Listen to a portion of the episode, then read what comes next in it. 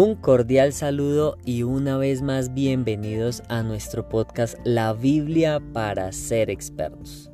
Estamos en la versión 3.0 y continuamos con una temporada especial aprendiendo a ser expertos y entendiendo algunos tips como por ejemplo comparando algunas versiones de la Biblia o mirando qué significan algunas palabras particulares en la Real Academia de la Lengua Española.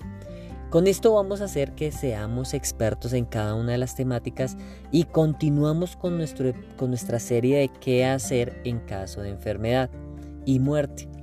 Y bueno, sin más preámbulos, iniciemos este episodio que tiene por título La fortaleza espiritual.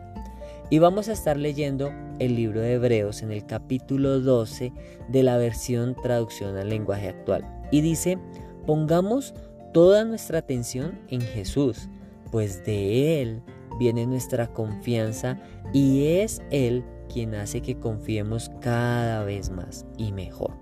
Jesús soportó la vergüenza, la vergüenza de morir clavado en una cruz porque sabía que después de tanto sufrimiento sería muy feliz. Y ahora se ha sentado a la derecha del Padre y está muy feliz. Así que eh, estamos viendo que luego de tremenda aflicción que tuvo Jesús, como la muerte en una cruz donde lo humillaron, donde lo flagelaron, pues luego de eso vino algo muy especial.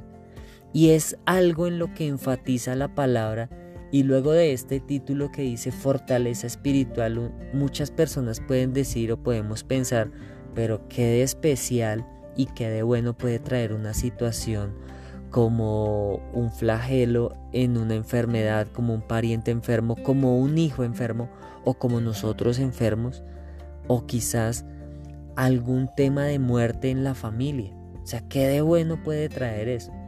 Pues te tengo una buena noticia y es que en este versículo de Hebreos capítulo 12 puntualmente dice, después de tanto sufrimiento, sabía que sería muy feliz. Así que ahí hay una promesa para ti que estás escuchando este podcast en este episodio y es que aunque parezca que la situación es muy frustrante y es una situación que no genera ninguna alegría, la palabra te está diciendo en este episodio que después de tanto sufrimiento, y no sé si qué tanto sufrimiento hayan pasado en tu familia o tú hayas pasado por ti mismo o por ti misma, pero luego de tanto sufrimiento, dice la palabra que serás muy feliz. Y depende de ti de tomar en este episodio ese fragmento de la palabra que está en Hebreos 12.2 que dice que después de tanto sufrimiento serás muy feliz. Y algo muy especial es que después de una situación tremenda serás feliz, pero ni siquiera feliz, serás muy feliz. La palabra muy feliz enfatiza en que vas a tener grandes alegrías en tu corazón y en tu vida o en tu familia. Así que es tiempo de hacer un esfuerzo y poner nuestra mirada más allá de las circunstancias. Entonces cuando hagamos eso podremos andar en el Espíritu y buscar su guía, escuchando la voz de Dios y conocer más de Él. Así que esta es la invitación de este episodio a que puedas dar una mirada no a las circunstancias, más allá de las circunstancias, de poder andar en el espíritu. ¿Cuál es el espíritu correcto? El espíritu, el fruto del Espíritu Santo es amor, gozo, paz, paciencia, benignidad, bondad, fe y templanza.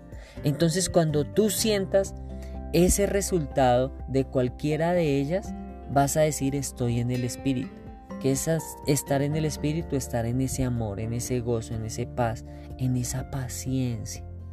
Así que esa es la invitación de este episodio a que puedas mirar más allá de las circunstancias y que puedas acercarte más a Dios. Porque en Él, después de tanto sufrimiento, declaro que serás muy, muy feliz. Nos vemos en el siguiente episodio y no olvides compartir este episodio con más personas. Hasta la próxima.